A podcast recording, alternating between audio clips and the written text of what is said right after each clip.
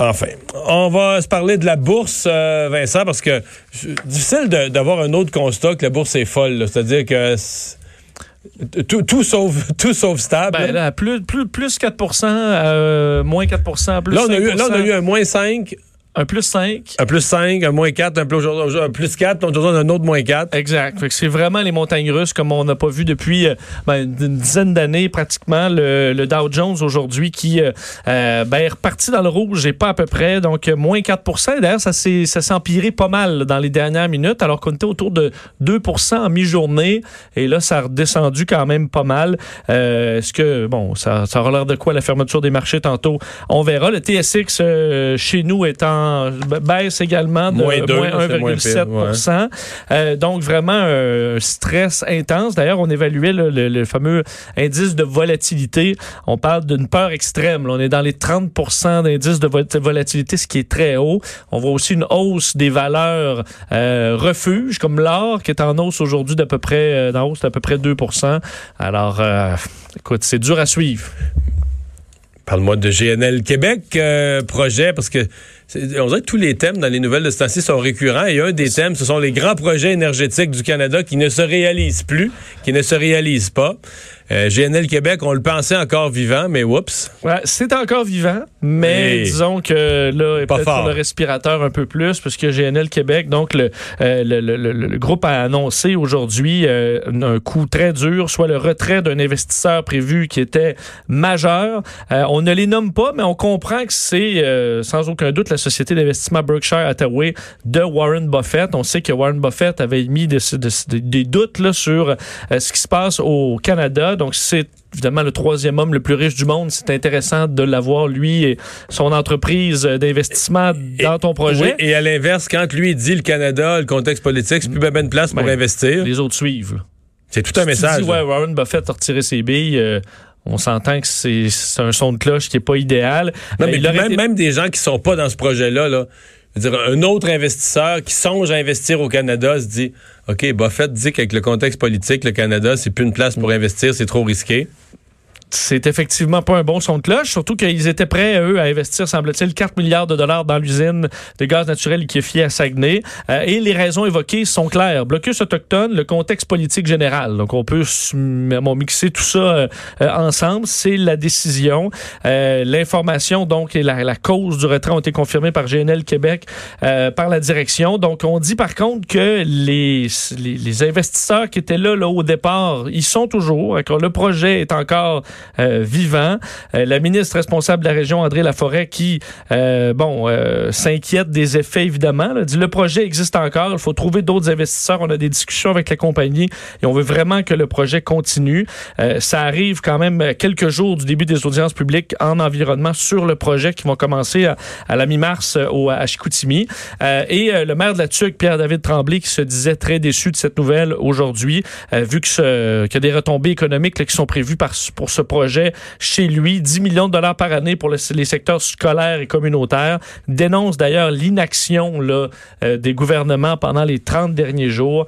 Alors, euh, beaucoup, de, beaucoup de déception, évidemment, sur, tous ceux qui souhaitaient euh, GNL Québec. Évidemment, ils sont Il y a Manon Massé qui se réjouit sur les réseaux sociaux. Évidemment. Alors, ceux qui étaient qui sont contre ce projet-là depuis le début, ben, se réjouissent. Moi, pas de problème. Les, les cochets, Manon Massé, tous les projets qui sont en train de disparaître. J'ai pas de problème à ce qu'ils se réjouissent ce qui me dérange plus, c'est qu'ils vont tous dire, maintenant Massé le redit aujourd'hui, ils vont tous laisser entendre, mettons aujourd'hui aux gens du Saguenay, que dans des énergies propres, les renouvelables, on pourrait investir là-dedans et créer autant d'emplois. Ça, ben, c'est un mensonge. Oui, en fait, c'est peut-être vrai sur une période d'ici 2035 ou 2000, sur une longue, longue, longue période. Mais je veux dire, pour l'instant, là, t'es maire de, de Ville-Saguenay, là des gens qui viennent cogner à ta porte avec un projet de, 10 milliards, de, il n'y pas. Ça arrive pas souvent, non, ça arrive jamais. Il n'y pas.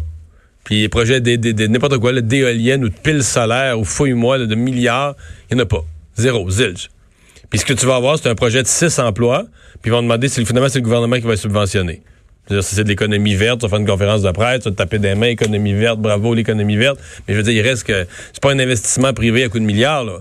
C'était un projet de six emplois, puis c'est le gouvernement qui paye euh, le trois quarts des salaires. C'est ça. C'est pas, ça dire que c'est le mal. Il faut la faire la transition énergétique. Mais de faire croire aux gens dans le discours public. Puis c'est le genre de fausseté et de mensonges qui vont être peu relevés parce que la plupart des médias sont contents d'entendre ça et de relayer ça, de faire semblant que c'est vrai, puis c'est beau. Oui, c'est vrai, il faudrait investir dans les énergies propres. Fait qu'on le relaie comme si c'était vrai. Mais je veux dire, quand tu mets, quand tu mets, ça, c'est un investissement de 14 milliards. Même, je dis 1 milliard, mais c'est un investissement de 14 milliards. Total, quand tu comptes tout, tout, tout, là. Euh, pas juste l'usine à, à Saguenay, mais T'as rien de semblable. En fait, t'as pas un projet dans les énergies propres à un dixième de ça. Pas un. Entièrement privé. Ben, avoir des, grands projets de barrage. Oui. Ça, Vincent. Oui. Ça, Vincent, ça, c'est la prochaine. Parce que moi, là, tu sais, on vit dans un monde, là, un monde de fous, là.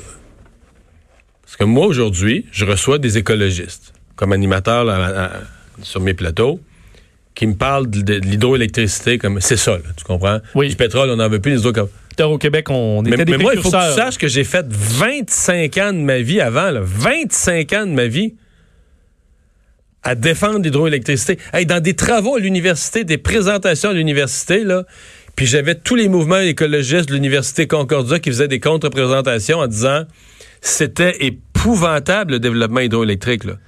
C'était là. Oui, arnacher des rivières. Puis eh, Monsieur, monsieur, monsieur. C'était Grande Baleine.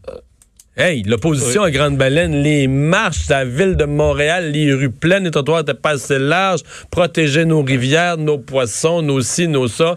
L'hydroélectricité, c'était épouvantable.